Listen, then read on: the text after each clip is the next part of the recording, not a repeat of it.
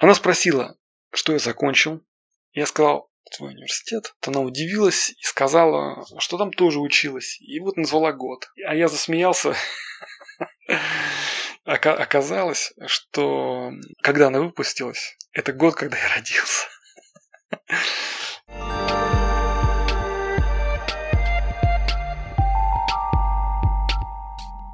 Привет, это пятый по счету эпизод подкаста «Личная жизнь». Сегодня он называется «Я встречался с женщиной старше меня», и это история Гоши Бояринцева. Несмотря на прямолинейное название, в этом эпизоде, как обычно, куда больше моментов на заметку, чем просто рассказ о возрастном мезальянсе. И перед тем, как мы услышим голос Гоши, краткий, но важный дисклеймер. В этом эпизоде упоминается много чего запрещенного и нежелательного на территории Российской Федерации. Соцсети Инстаграм и Фейсбук, употребление алкоголя и еще герои рассказа курят – Будьте, пожалуйста, бдительны. В моей биографии каких-то таких ярких эпизодов, мне кажется, нет, вот которые были бы связаны вот с этой историей, которая приключилась. Кто вообще повлиял на вот этот, собственно, мой выбор, не знаю. Я закончил универ, и после универа примерно год еще работал у своих родителей в магазине. Я помогал им, там, делал разные простую работу, там нужно было что-то выгрузить. И потом в один прекрасный момент моя однокурсница вдруг мне позвонила и говорит, слушай, есть такое вот место, где ты, собственно, как раз вот мои навыки, моя специальность, она пригодится, и я могу к ним туда пойти. В общем, она сказала, что меня возьмут, без проблем, что она поможет. Ну, в общем, я отправил резюме, меня сразу же взяли. Я решил, что пока поработаю там, потом посмотрю. Тогда, на тот момент, я встречался с Машей. Ну, как бы, не то чтобы прям бы встречался-встречался, да. Это была такая дружба, которая такая вот через, через взаимные потребности, вот через кровать, что ли. Такие вот друзья были, очень близкие, скажем так, да. Никаких обязательств, никаких таких серьезных планов, ничего такого не было. И вот примерно тогда, вот как только я там проработал, скажем, месяца полтора, может, я вдруг встретил Катю. Тогда я не знал, как ее зовут, там ничего про нее вообще не знал. Мы просто там работали вместе, пару раз встречались в офисе. У нас офис большой, там такая большая территория, и все более-менее друг у друга на виду, и вот как-то вот так примелькались, вроде как видели друг друга, там, в общем, ну, как вот обычно в коллективе бывает. Здрасте, до свидания. Я помню, что я когда с ней встречался, всегда думал, что как она хорошо вообще выглядит. От нее как-то всегда, вот мы в лифте ну, даже заходим, от нее как-то всегда хорошо пахло. Едешь с ней в лифте, и вот приятно стоять рядом. Утром я видел, как она паркуется, там садится в машину после работы, вечером уже. Один раз увидел, как она там какую-то теннисную ракетку ложила в багажник. Ну, я думаю, ну, ну как бы обычная женщина такая, да. Ничего, ну, ну, сколько их таких обычных, э, приятных? Много, много. Вот, ну, как-то вот. Так где-то год прошел в таком режиме. Вот мы здоровались, здрасте, до свидания, там в лифте встречались. И один раз мой начальник сказал мне, что какой-то большой проект будет, и что я буду там работать вместе с Катей. Он меня привел, значит, к ней, и вот мы так официально познакомились. Ничего не прилагал для того, чтобы там какие-то отношения у нас там на начались или что-то в этом роде. Я просто делал свою работу, она делала свою работу, и больше ничего. И все так вот как-то естественно, само собой, только то, что называется по работе. И вроде так легко, как бы, само собой все складывалось. Но проект шел у нас тяжело, постоянно были всякие проблемы там, мы несколько раз там срывали с руки, в общем, она была в таком подавленном состоянии, такая вот она какая-то чувствительная к этому, что ли. Я заметил, что вот, знаете, когда что-то не так идет, у нее, значит, появляются какие-то пятна на шее. Первый раз, когда увидел, обратил внимание, какая-то вот у нее какая-то тонкая кожа, тонкая, белая, нежная, особенно вот мне захотелось дотронуться. Я помню этот момент, когда вот я впервые это почувствовал. И вот с этого момента я осознал, что мне хочется почему-то к ней прикоснуться. И эти вот пятна, они как-то усиливали это ощущение. Мне вообще как-то все время хотелось помогать. А она вот вызывала такое чувство, что ей нужно помочь. Однажды тоже вот приехал на работу, также утром нервная была. Я стал спрашивать, в чем дело, что случилось. И она сказала, что сын ушел, а она закрыла дверь и ключей у сына нет. И сын не может теперь попасть назад. А он там забыл вещи для тренировки там или в общем что-то такое. Ему надо, нужно сейчас вернуться, а там закрыто. Она не могла поехать назад, она человек ответственный, и на, на ее плечах вот лежала вся основная, весь основной груз ответственности. Я ей говорю, давай я сам съезжу, возьму у тебя ключи и ему отдам. Но сначала она там отнекилась, отнекилась, в общем, потом согласилась. В общем, сказала мне адрес, как оказалось, она живет в очень красивом, дорогом жилом комплексе, и на меня это произвело большое впечатление. Я как-то подумал, что вот ей вот это место очень подходит. Вот она какая-то особенная. И вот, вот это место, оно тоже какое-то особенное. Я помню, что после вот этого случая она стала ко мне относиться гораздо лучше. Она как-то меня так, такое ощущение, что она меня тоже увидела в каком-то другом свете. Однажды, когда я уходил, она тоже уходила. И мы как-то в лифт тоже вошли, э, в общем, стояли в лифте. Я сказал, что у нее хороший сын, что он ну, так вот выглядит хорошо, и он прекрасно разговаривает. Она, она поблагодарила меня, сказала, что да, вот сын ходит на бокс э, и занимается еще программированием. Потом она сказала, что еще есть младший у нее, что он совсем другой, что он там, он более хрупкий. В общем, я спросил, сколько детей, она сказала, вот, что трое детей. Потом мы стояли еще немножко на парковке, она мне показывала фотографии, рассказывала про своих детей. И я себя поймал на мысли, что мне, мне, даже, мне даже не скучно как бы слушать ту всю историю про ее детей.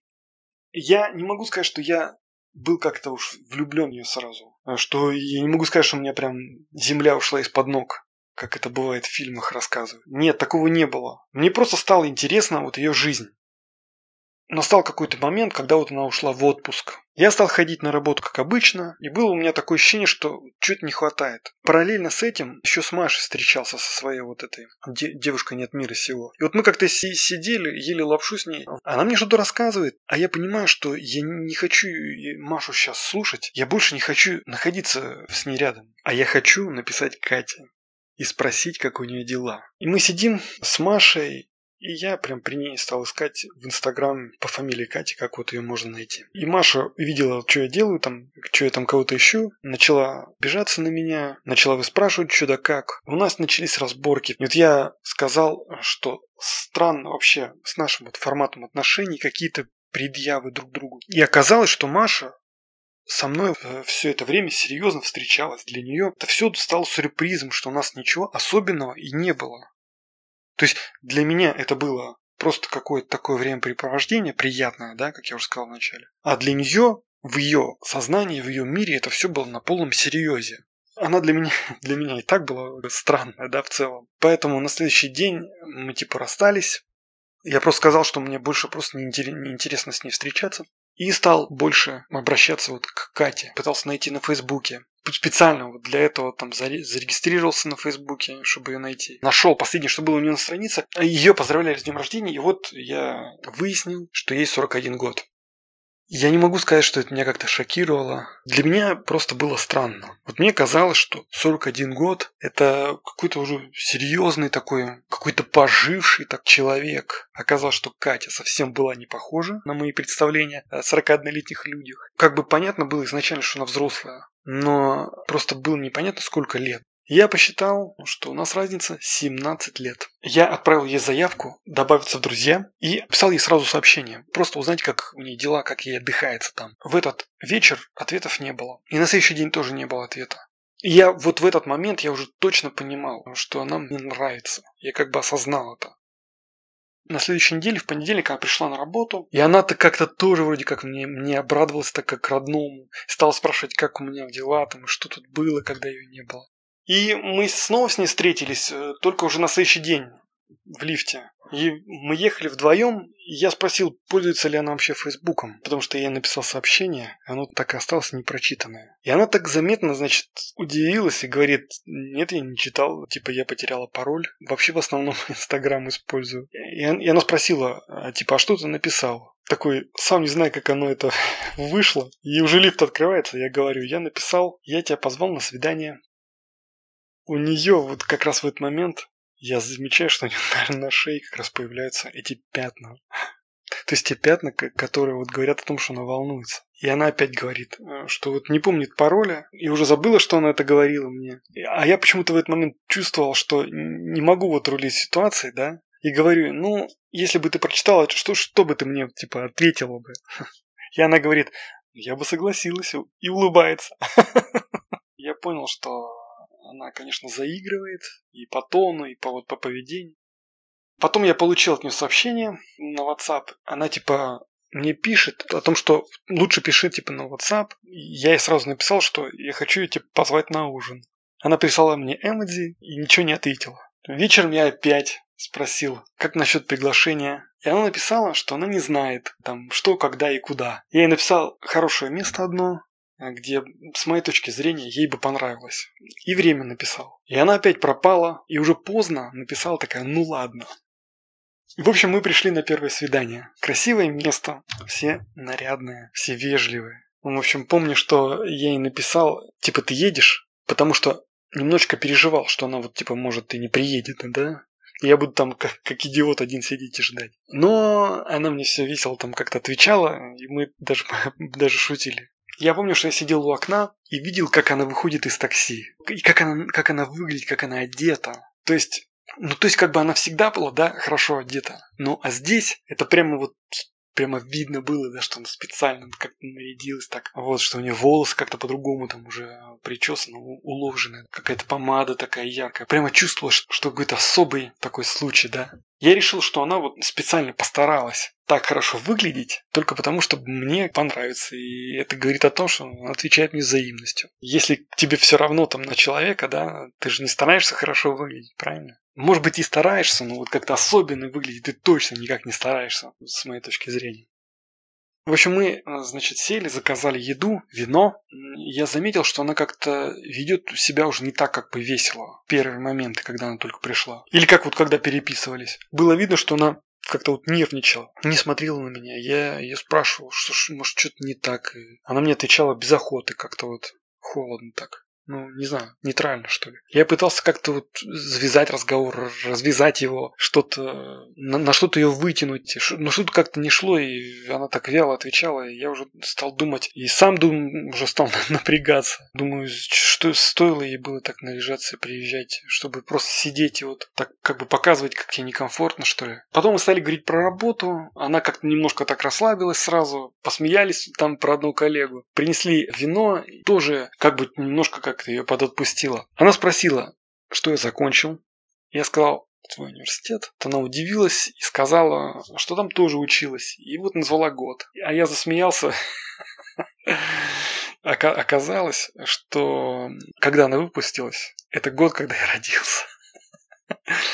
Такая вот история. Она видит то, что я смеюсь, и она стала меня выпытывать, почему я смеюсь. Я все вот как бы рассказал, и все. Она сразу захлопнулась, сразу замкнулась, опять стала мрачной. И здесь начала говорить, что я такой молодой, что, по идее, она могла меня родить. Типа, я ей в сыновья гожусь. Потом говорит такая, ну, ладно, типа, будем с тобой дружить. Я ей говорю, да что ты, типа, все нормально. Она мне нравится не как друг, да. И в такие места как бы с друзьями не ходят, да. И такие платья, между нами говоря, не надевают на встречу с друзьями. Она прям так разозлилась, стала говорить, что я ничего не понимаю. Она всегда ходит в хорошие места, в каких платьях, э, в каких она хочет. И с друзьями они, она тоже в таких ходит. В этот момент я обратил внимание, что как раз вот шея у нее была в пятнах опять. Что волновалась, как-то вот себя чувствовала не в своей тарелке. Ну и я тоже, как бы, честно говоря. Я видел прям, что она не могла как бы понять, что ей делать в этот момент. Она не может понять, что встать и уйти, или все-таки остаться, и непонятно, вот как поступить. Так как раз подошел официант и снова спросил, что, мы хотим, там, долить нам вина или нет. Спросил, все ли нравится, там, да. И она как-то, вот, слава богу, что он подошел, она как-то так вот выдохнула в этот момент и остыла немножко, да, и фу, такое вот спало напряжение. Потом я стал говорить о том, что Катя, я не понимаю, что не так. Я знаю, что ты как бы в целом старше меня, да? И если тебя это не парит, то меня-то тоже это не парит. То есть, если ты паришься по этому поводу, то зря. Это все вообще не так важно. И она так сразу вот выдохнула, что называется. А вот, потом нам принесли еду, там мы ели. Какой-то французский ресторан был. Мы с ней там разговаривали. И я рассказал, что хотел поехать в Париж. Она мне рассказала, как она возила детей в Диснейленд в Париже. Так как-то они там полдня стояли в очереди, потом забыли, где припарковали машину, и что у ее дочки случился солнечный удар. И я как бы сказал, что я хочу, чтобы однажды она меня тоже увезла в Диснейленд. Ну, мы как-то так посмеялись. В общем, потом она еще про детей стала рассказывать, про бывшего мужа. Вот я спросил, почему они разошлись. Она как-то уклончиво так ответила, что просто ну, перестали быть близкими друг к другу. Ну или что-то такое, в общем. Потом она быстро как-то опьянела так. В общем, я вижу, что она расслабляется, немного выдыхает, как бы перестает быть, да, такой напряженной, зажатой, что называется. Она спросила про мою личную жизнь, я рассказывал про Машу, про, про других своих девушек. Но, честно говоря, там особо-то рассказывать нечего было. Я рассказал про свои планы на жизнь, мы там сериальчики обсудили. Ну, в общем, такой нормальный ужин получился. После ресторана она сказала, что она очень пьяная и хочет немножко пройтись пешком. И мы пошли просто по улице. Разговаривали, смеялись. Было такое хорошее прям настроение. И было хорошо просто идти вот рядом, смотреть этот вечерний город, на набережную. Потом, минут через 15 я понял, что мы шли как раз в то место, вот, которое я знал. И что там есть еще вот один бар. Я спросил, не хочет она зайти. Она сказала, что хочет. Мы зашли, выпили еще немножко. Потом сказал, что уже поздно и попросил меня посадить ее в такси. Она такая уже приличная, честно говоря, пьяная была. На прощание она обняла меня так, прям что я понял, что, конечно, это была никакая не дружеская встреча, и что я ей нравлюсь. Я стал ей писать и звонить. Она не отвечала. Или могла сказать там, что перезвонит, и не перезванивала. На сообщение тоже дружелюбно отвечала, но как-то отстраненно. На третий день я уехал с отцом на рыбалку, был без связи. Вот когда я с утра ей опять написал, она уже как-то охотнее общалась со мной. В конце недели я ее снова позвал на свидание, и мы сходили в кино, потом поужинать зашли. Честно говоря, я не особо как бы люблю ходить в рестораны. Зато я знаю, где у нас самая нормальная шаурма продается. Она как-то наоборот, а вот она именно любила вот как посидеть в ресторанах, там поговорить. Потом она меня стала приглашать в театр, потом на концерт. Я, я не могу сказать, что я прям люблю все это, да, поклонник э, театра, там, какого-то оперы. Мне хотелось туда идти просто потому, что ей это доставляло радость. Чтобы она как бы радовалась. Я видел эту разницу между тем, какой она была раньше и какой она стала сейчас. И мне было приятно знать, что в этом есть и моя роль. И поэтому я ходил ухаживать за ней было дорого. И все эти места, куда ей нравилось ходить, опять же, они были дорогие. Подарить ей букет тоже дешевый я не мог никак. Я стал пользоваться кредиткой. У меня было такое чувство, что вот сейчас как-то этот период пройдет, и потом ситуация как-то сама вырулит в другое качество. Но все-таки я понимал, что я ну, так длительное время я все-таки не потяну. Секса у нас тогда не было. Мы единственное, что у нас было, это мы трогали друг друга, мы целовались. Но она как бы всегда останавливалась и тормозилась. Потом через две недели э, таких наших встреч ее дети уехали к отцу, и она пригласила меня к себе на ночь. И мы вместе готовили ужин, потом ели его, этот ужин, потом смотрели кино. И был секс. Я ночевал у нее два дня. Это было Прекрасно. Утром мы должны были ехать на работу, но она жестко сказала, что никто не должен типа ничего знать про наши отношения. Поэтому я пошел на метро. А она сказала, что она приедет позже. Моя мама, она знала как бы про эти, э, что у меня какие-то там отношения, с кем-то я там встречаюсь. Я ей писал, там говорил, что я там остаюсь у Кати, что мы с Катей там идем сюда и все такое. И был какой-то момент такой, что я с Катей переписываюсь, и мама мимо проходила. Шла. В общем, говорит, и что, это у тебя там за Катя? Дай-ка тебя посмотреть. Вот, я показал, и она сразу помрачнела, что ли, ну я не скажу помрачнела, но она сразу поняла, что Катя меня старше, и сразу спросил у меня, сколько Кате лет. Я сказал, сколько ей лет, и маме это не понравилось, и мы с мамой стали немножко ругаться из-за этого. Она могла сказать что-то плохое в адрес Кати, называла ее дамой, стыдила ее почему-то. Я просто ответил ей, что если она не перестанет, то я уйду из дома. Как-то это сгладило ситуацию. Мама поняла, чем это может закончиться. И прекратила, слава богу. Кто-то из друзей сказал о том, что я встречаюсь с Катей, моей бывшей девушке, Машей. Она нашла Катю в Инстаграм и написала ей туда всякие оскорбления. И все эти эпизоды, конечно, доставляли там массу приятностей, но, но прям не сказать, что это как-то сильно сказывалось там на, на наших отношениях. Слава богу, Катя в этом смысле очень здравомыслящий человек. Катя стыдилась. Может, не то, что там меня, а у нее были какие-то свои вот стереотипы тараканы в голове. Она пыталась скрывать вот эти тараканы, но все-таки это было видно. Например, она боялась кого-то встретить, если мы шли куда-то. Ей казалось, что она кого-то узнает или ее кто-то узнает. Она прямо в этот момент прям вся напрягалась. Еще она не допускала, чтобы ее дети знали, что я с ней встречаюсь. Не сказать, что я как-то там особо переживал за это, но я понимал, что это ее какие-то вот эти тараканы, что и тоже вот делал вид, что не замечаю их. Из-за того, что она сама себя так вела, она подозревала меня тоже в таком же поведении. Например, один раз она спросила, почему я не выкладываю ее фотографии у себя в Инстаграм. Я говорю, ну а что ты мои не выкладываешь? И она сразу вот этими пятнами покрывается, начинает волноваться и говорит что-то нескладное, там начинает лепетать, говорит, что там у нас разная жизнь, и что жизнь это сложно, и что мы по-разному смотрим на вещи.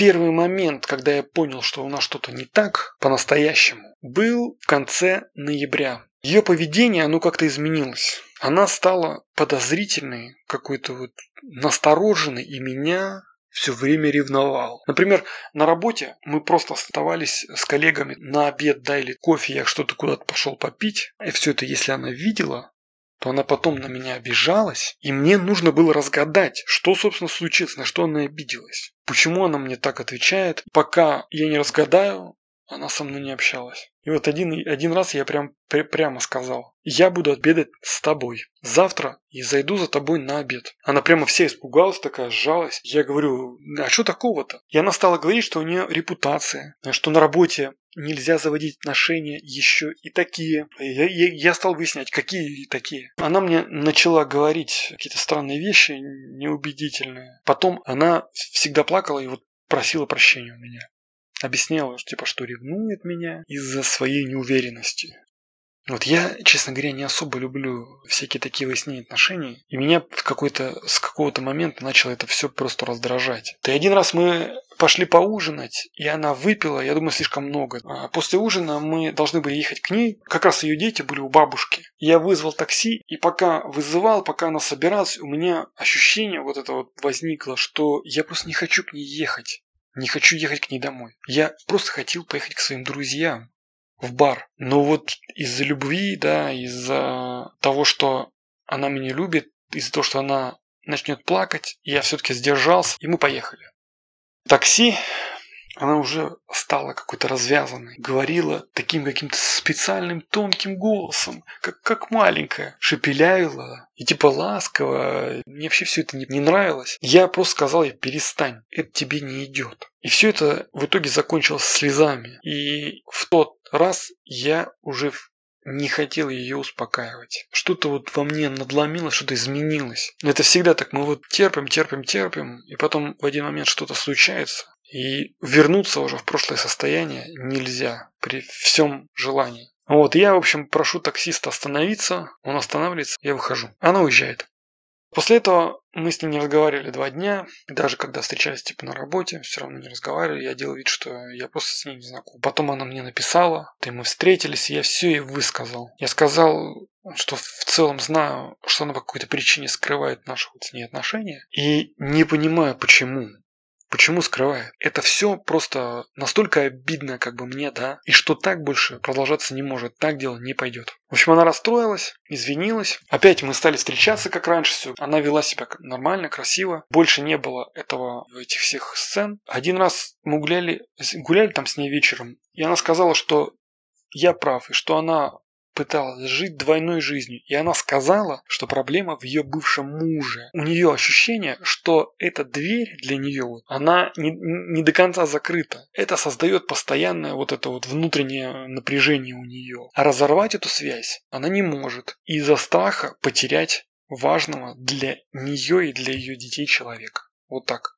Она мне стала типа объяснять, что они многие, многое прошли, вот что у них хоть дети есть, и что они как бы через детей связаны навсегда.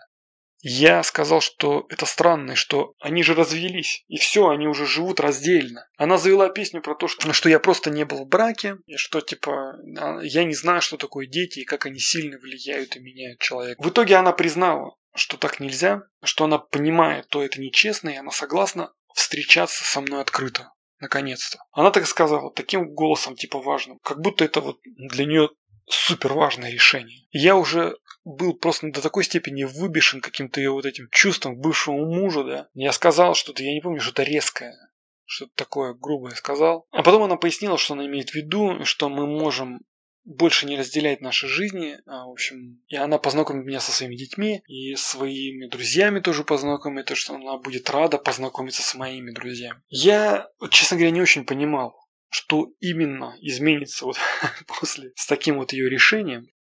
По сути, ничего не изменилось. Кроме того, что она стала злиться еще чаще и вообще вести себя как-то странно. Могла просто взять и удалить э, всю переписку или заблокировать меня.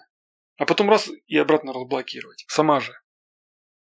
В ноябре она стала спрашивать, какие планы на Новый год. Я сказал, что у меня планов нет, что я поеду к друзьям там на дачу, как обычно, и пригласил ее тоже, конечно. Она стала спрашивать, что за дача, кто будет. Потом вежливо сказала, что если не уедет с детьми в Доминикану, то будет рада. Я так воспринял, что она не особо обрадовалась э, вот этой всей перспективе ехать в деревенский дом на праздник. И она стала мне намекать, что э, хочет поехать со мной именно куда-нибудь. Типа только вдвоем. И у нее такие представления были о нашем романтическом путешествии, что вот мы только вдвоем там на берегу моря. Эти разговоры у нас какое-то время там были. Всегда одинаково заканчивалось тем, что я обещал, что когда-нибудь мы куда-нибудь поедем туда, куда она захочет.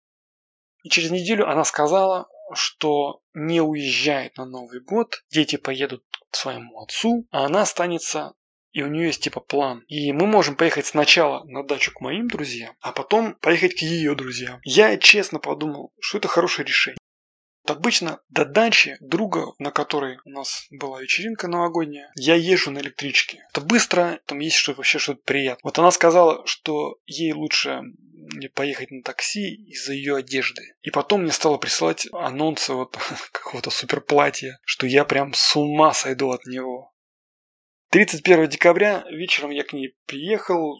Она уже была очень красиво одета. Блестящее такое платье с макияжем. туфлях на каблуках. В таком виде, правда, вот не поедешь в электричке. Мы вызвали такси и поехали типа на дачу к моему другу. Вот, ехали мы долго, даже дольше, чем в электричке, раза в три. Так когда уж добрались, то все уже в этот момент собрались, все друзья. Я познакомил Катю с ребятами, у нас было все нормально. Начались, ну, почему-то какие-то начались ее капризы. Типа ей нечего выпить, и такое шампанское она не пьет, пиво она не пьет. Я, я был настолько рад всех видеть, наших ребят. Я как-то честно говоря, проигнорировал вот эти моменты. Она начала мне писать сообщения, что типа, что я с ней групп при друзьях. Не читал эти сообщения, как бы первое время не читал. Они просто я там общаюсь с ребятами, в общем, я как-то подзабил. Я сейчас, я думаю, просто я сейчас, если так будет продолжаться, я вызову такси ей. И пусть она едет туда, куда хочет. Я просто хочу остаться здесь. В общем, я хотел так и сделать. И даже вот стал придумать варианты, как ей об этом сказать напрямую. Но потом я решил, что она все-таки расстроится, все-таки обещал. И поехали с, с вместе ней к ее друзьям.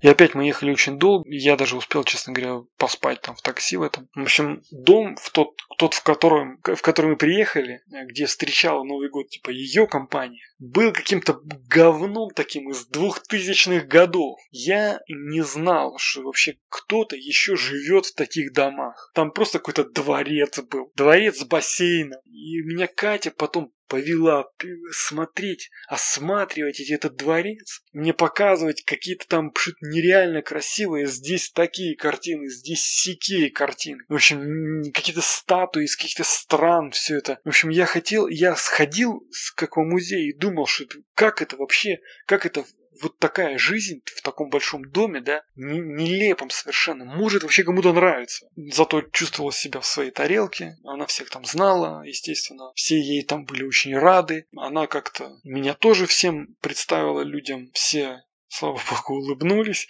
мы общаться стали, не было того чувства там такого, что прям, прям я чужой, да. Но, честно говоря, все равно вот я ощущал, я был чужой там пока вот эта вся вечеринка происходила, Катя иногда ко мне приходила, прижималась, что-то там мне рассказывала, прям какие-то детали, там вот про своих знакомых, про вот эти комнаты. Я, я просто понял в какой-то момент, что она пьяна. Она обычно, когда напивалась, она так прям веселый, такой становится шальной, да. Ой, я стал ей говорить, типа, аккуратнее с алкоголем, не надо, типа, пить так много. Вот, она смеялась только. Мы там пили-ели, в сам Новый год мы вышли встречать в сад, слушали там бой курантов, фейерверки запускали. И где-то день уже под утро там все начали танцевать.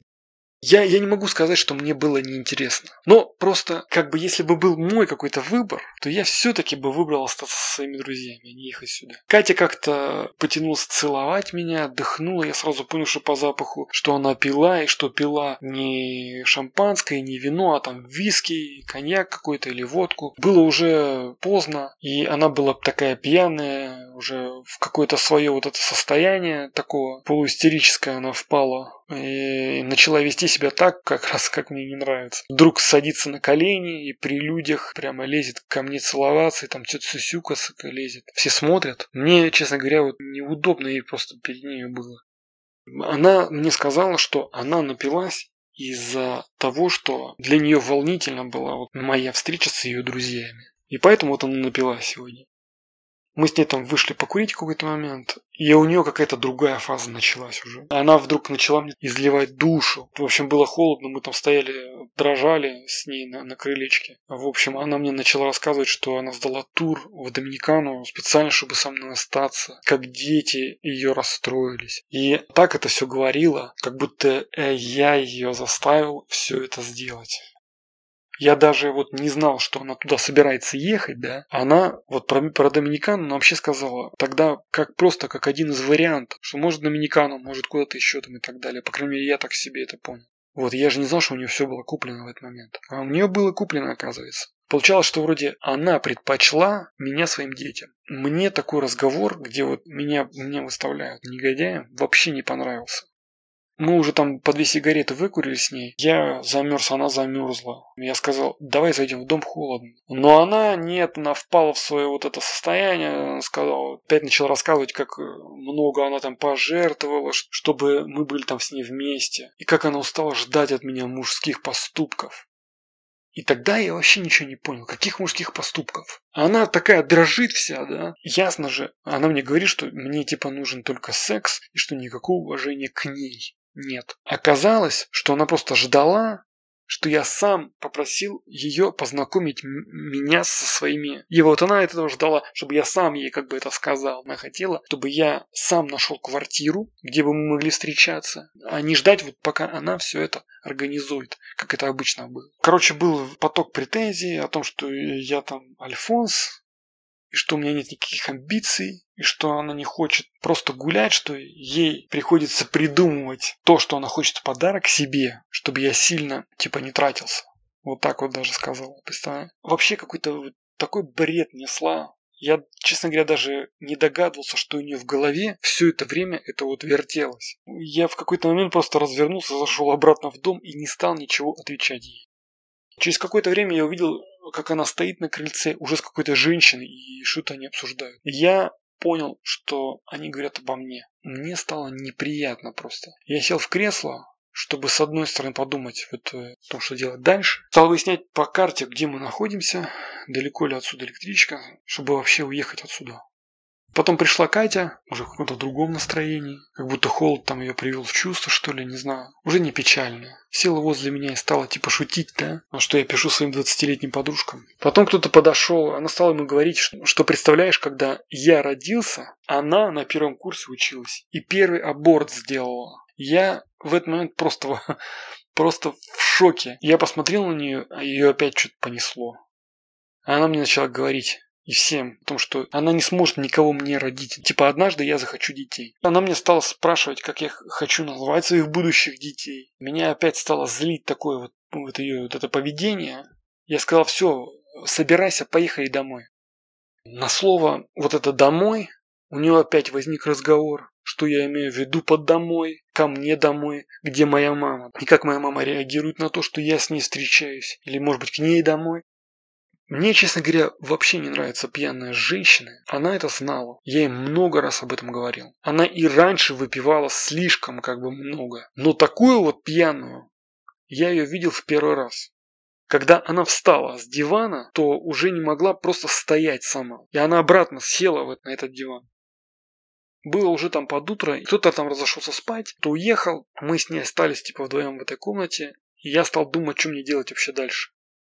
Был вариант просто одеться и пойти ждать на станции вот эту первую электричку и оставить ее на этом диване спать. Я подумал, что это, наверное, лучший вариант. Это типа думаю друзей, она как бы там нормально выспится, они позаботятся, и завтра она поедет домой. Я подумал, что она может обидеться, да, а, что-то теплое у меня к ней все-таки еще на этот момент было. Мне, честно говоря, жалко было. В общем, я вызвал такси, когда такси приехало, и я стал помогать ей до этого такси дойти, мы пошли к нему по дорожке. Катя упала прямо в сугроб, стала валяться там, не стала подниматься как бы никак. Она просто невменяема была в состоянии. Я полез там в снег, туфли ее начал поднимать, там они разлетелись тоже как-то непонятно. Вынимать ее из этого сугроба стал, она ее вырвала в этот момент. Я запихал ее наконец в это, в это, в это такси вместе с водителем. В общем, по дороге мы там еще пару раз останавливались, просто для того, чтобы ее потошнило как бы.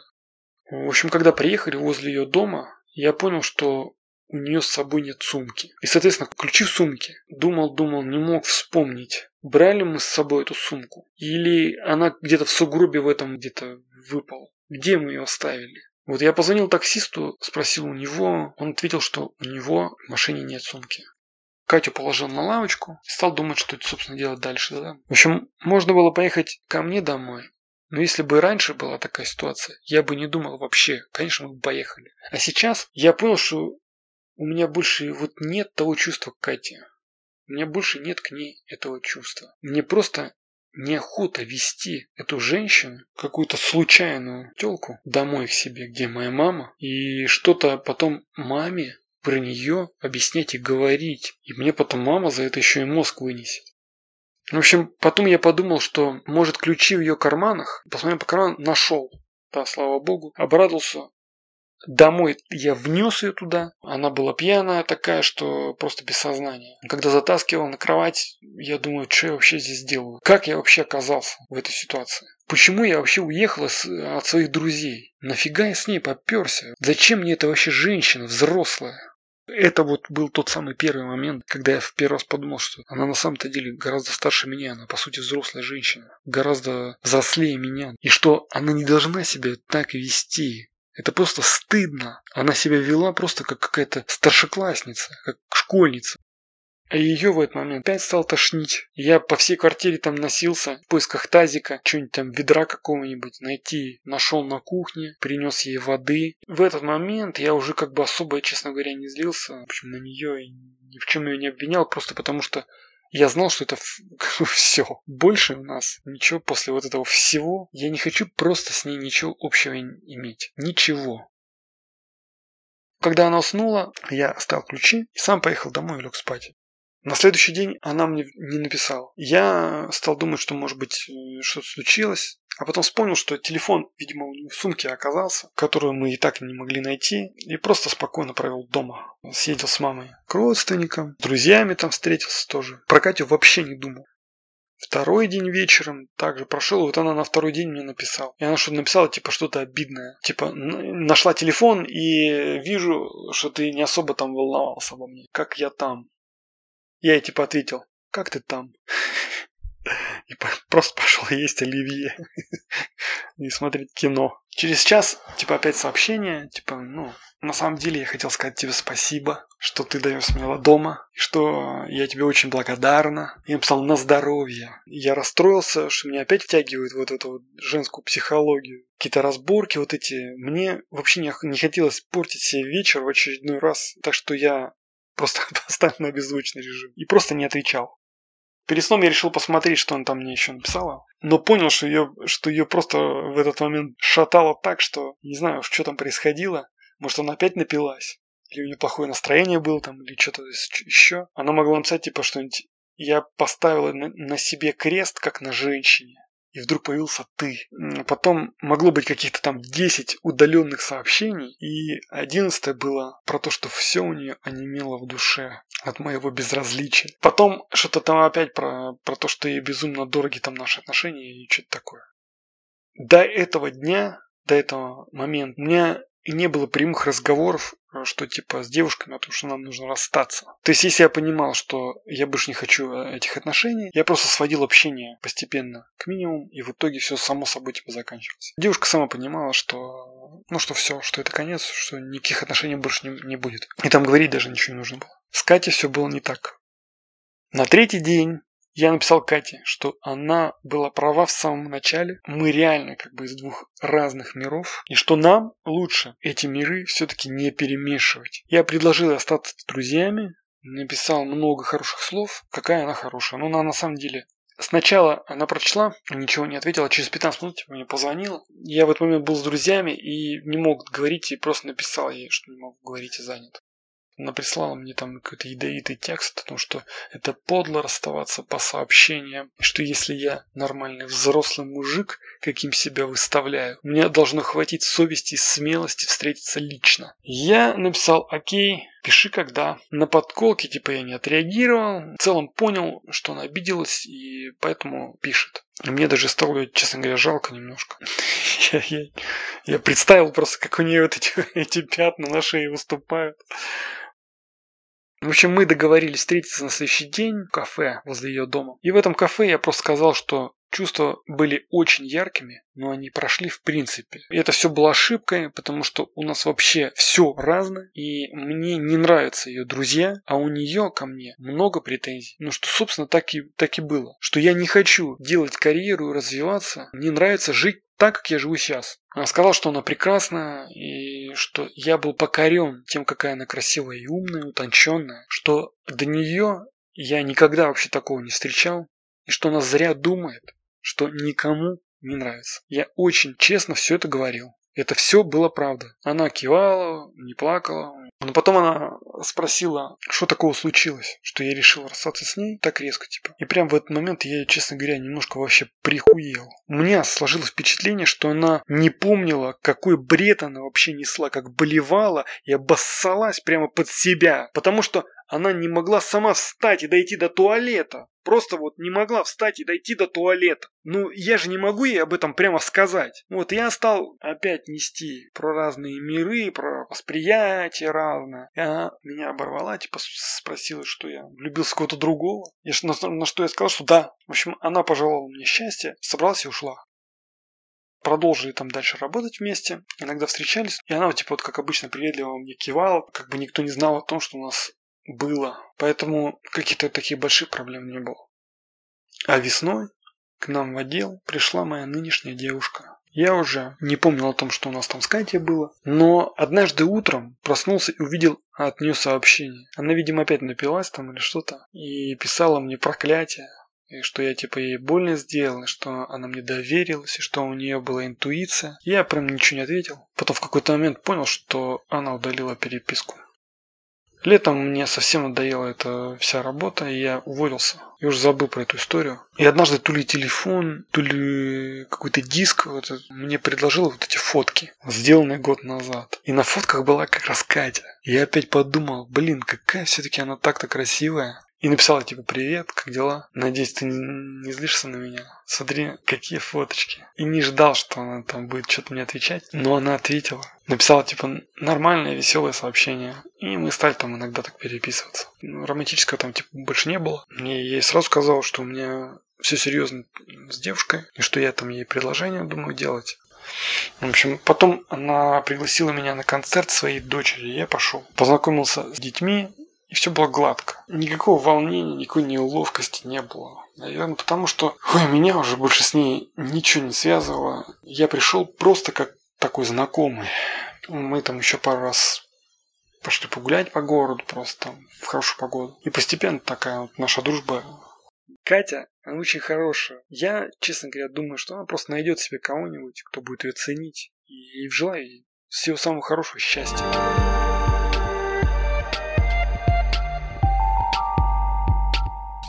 Это был пятый по счету эпизод подкаста «Личная жизнь». Спасибо за него, Гоша. Если вам хочется обсудить этот эпизод, пишите свое мнение в отзывах к подкасту в Apple, в нашем сообществе «Личная жизнь» ВКонтакте, Дзен или можно прямо нам на почту. Все ссылки указаны в описании.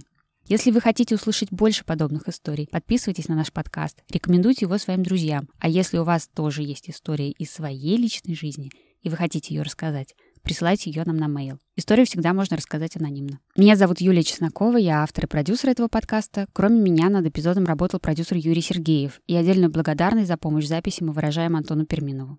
Спасибо, что дослушали. Следующий эпизод из чьей-то личной жизни ровно через неделю. Всем пока.